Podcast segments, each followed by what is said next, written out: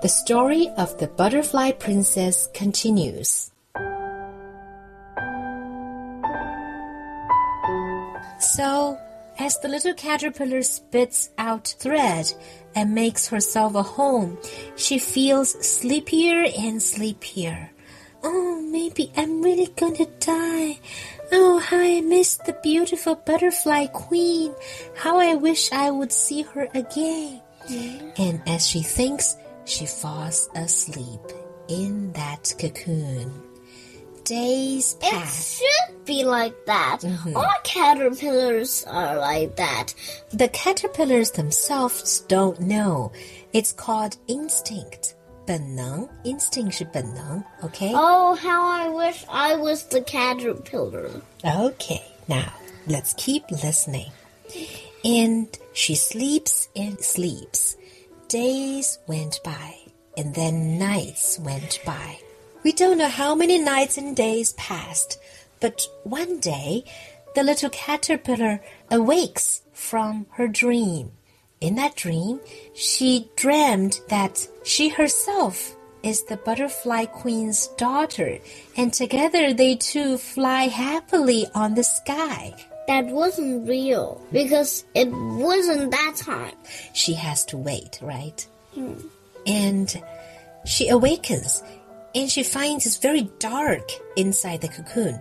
So she nibbles at that layer of cocoon. Nibble, nibble, nibble. She finally makes a hole. She sticks out her head. Hmm, it's such a beautiful day with sunshine. I'd better come out for a walk. And she squeezes out of her cocoon. I guess when she goes to see the butterfly queen, the butterfly queen will scream. Yeah. Let's slowly tell the story. She feels very tired and a little bit wet on herself, too. So she waits there for the sun to dry her all up. Why? Well, because when the butterfly comes out of the cocoon, it's usually a little bit wet and sticky. So they have to wait. She waits and waits, and finally she feels an itching to spread her arms. So she spreads out her arms. But what? She didn't used to have arms because she was, she used to be a caterpillar. But now her arms spread out, and it's no arms. It's Wings. Exactly, two beautiful wings, as colorful as the flowers. What is happening to me? thinks the little caterpillar. The wind comes and shoo, she flies up in the sky.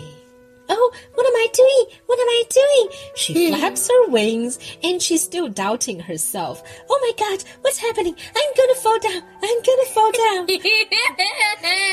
Do you think she's falling down? no, she's flying higher and higher. Exactly. Let's keep telling the story. yes. Wow, it's magic! I'm flying. 在刚才的故事里面，我们说到小毛毛虫觉得很困，它越吃越多，越吃越多。突然有一天，它开始吐出一根丝来，然后自己也不知道怎么回事，自己就把这根丝在身上绕啊绕啊绕啊绕啊，绕成了一个大茧子。然后呀，它越来越困，最后终于沉沉的睡去。当他睡了很久以后，有一天突然醒了过来，在他睡觉的过程中，他还梦见自己变成了美丽的蝴蝶，和蝴蝶王后一起在快乐地飞翔着。他醒来之后，发现四周非常的暗，于是呀，他就一点一点把自己的茧啃开，露出了头。一点一点爬出来之后，他发现，嗯，外面是阳光灿烂的天气。他等着阳光晒干自己身上黏糊糊的东西，晒干了以后，他突然发现他长出了两只翅膀，突然发现风就把它吹了起来。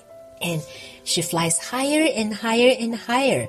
And the first thing she wants to do is to go to the riverside to look for the queen butterfly.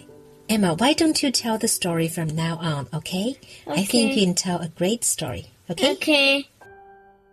And the little caterpillar tried to stop, and he flapped her wings, but she flied higher and higher and higher.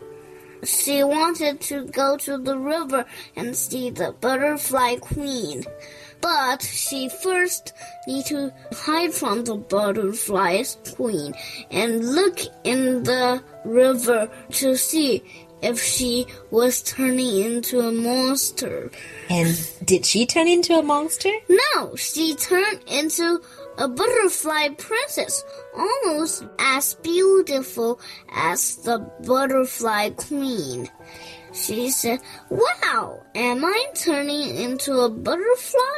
The butterfly queen wouldn't know me. Hmm. Suddenly, she hears a sound.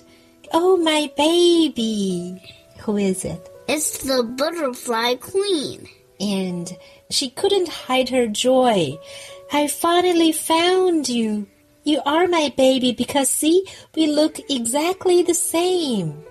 But the little caterpillar said, Really? I've always wanted you to become my mommy. Mom! Baby! And the two butterflies danced together in the sky they danced the most beautiful dance in the world.